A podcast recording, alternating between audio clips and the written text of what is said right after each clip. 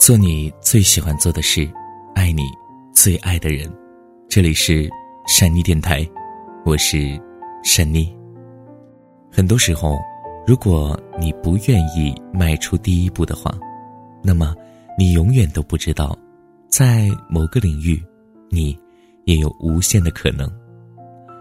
好了，今天要跟大家分享的文章来自于作者刘墉。你怎么知道人家早下班了？有一阵子，我在台北的办公室非常的忙，经常加班到晚上的七八点钟。有一天晚上将近八点了，我发现有一家新成立的公司似乎可以合作，就叫助理拨电话过去。我助理一笑说：“啊，刘老师，您知道现在几点了吗？人家早下班了。”我问他：“哎，你怎么知道？”人家早下班了。助理说：“当然了，现在都八点了，只有我们还在加班。”我又问他：“ 既然我们能加班，为什么别人不能加班？”然后坚持叫他拨电话。电话居然通了，我喜出望外，先幽默的说：“，真不简单啊，你们还上班呢。”对方也很幽默的说：“嗯，是啊，你如果不认为我还上班，怎么可能打电话过来呢？你也在上班吗？”结果我们发现双方都是很拼命、很讲究效率的。接着谈合作，居然两三下就谈成了。再说一个故事。有一天，我一个人在办公室写稿子，突然电话响，接起来。是个学生打来的，想邀请我去他学校演讲。因为被打断了写作的文思，我有些不高兴，问他：“哎，你知道现在几点钟了吗？你怎么会想到我还在办公室呢？”学生说：“哦，那个，因为白天打电话，您的秘书都说您不在，我就试试晚上打，说不定走运，您会在。果然。”找到您了，结果我因为那阵子忙，本来已经不接演讲了。这学生锲而不舍的精神感动了我，我居然答应了。我提这两个打电话的故事，是要说，世界上能够异军突起、有了不得成就的，往往是那些明知不可为而为之的人。所以西方有句谚语：最大的冒险。是不敢冒险。许多人的失败不败在他没有能力、没有经验，成败在他不敢尝试。甚至像前面我提的助理，在我想要尝试之前，先很武断的说：“人家早就下班了。”相信大家都读过《论语》里孔子的“无义、无弊、无故、无我”，意思是不要臆测，不要武断。不要固执，不要什么事儿都以自我为中心。当你该打电话的时候，你不打还找借口，说人家一定下班了，就是臆测和武断。当你发现自己先前的看法错了，还坚持不改变，就是自以为是的固执。要知道，很多领导人都是屡战屡败，又屡战屡败，化不可能为可能才能成功的。他们看事情的态度非常积极。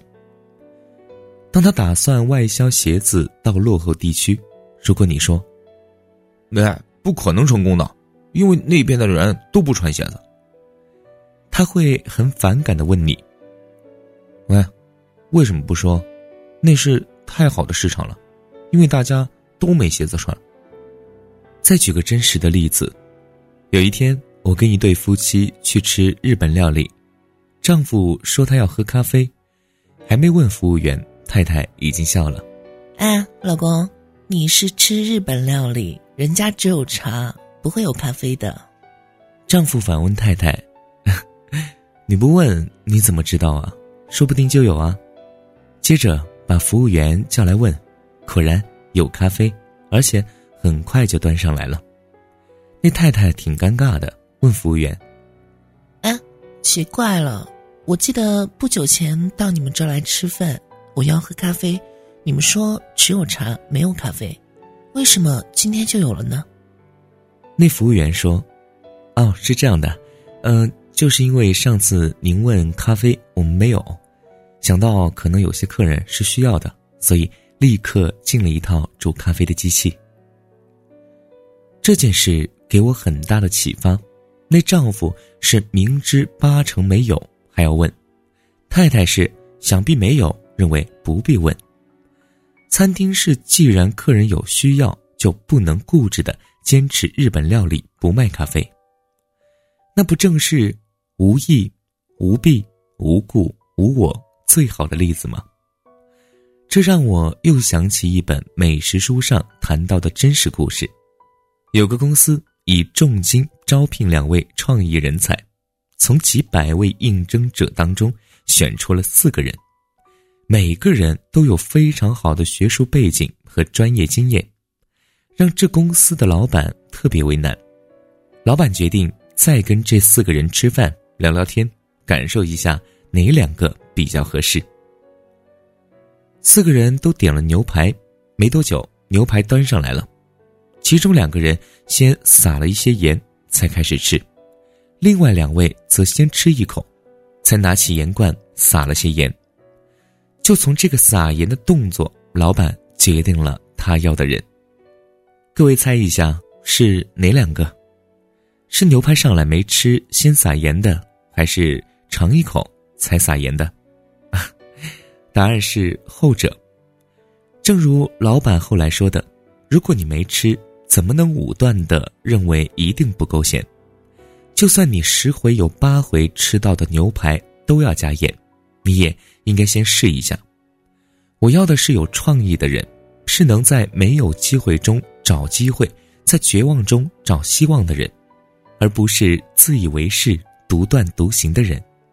同样的道理，让我们再回到打电话的主题：如果今天你老板叫你在怎么想对方都早已经下班的时间打电话去，你能武断的说不吗？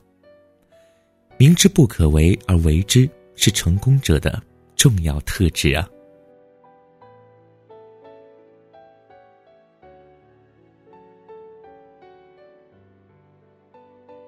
所以很多时候不妨啊，先行动起来，先做着，哪里不对，我们再改。如果你一直在准备的状态，一直没有行动，那么早已行动的人已经走在你的前面了。所以你也要加油喽！好了，故事讲完了，你也该睡觉了。晚安，做个好梦。我是珊妮。你的城市，走过你来时的路，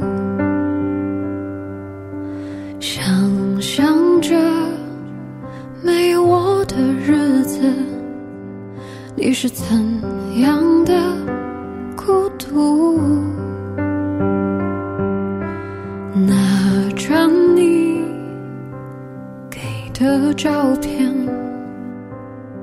熟悉的那条街，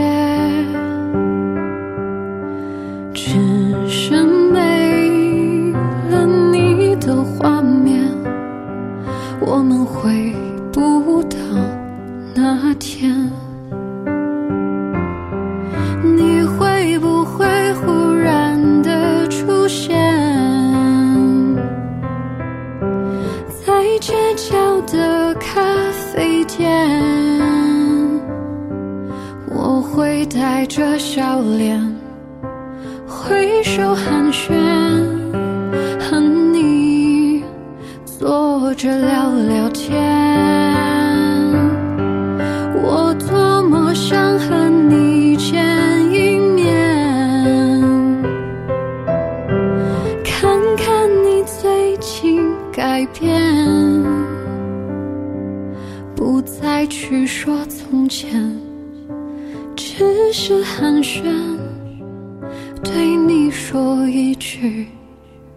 只是说一句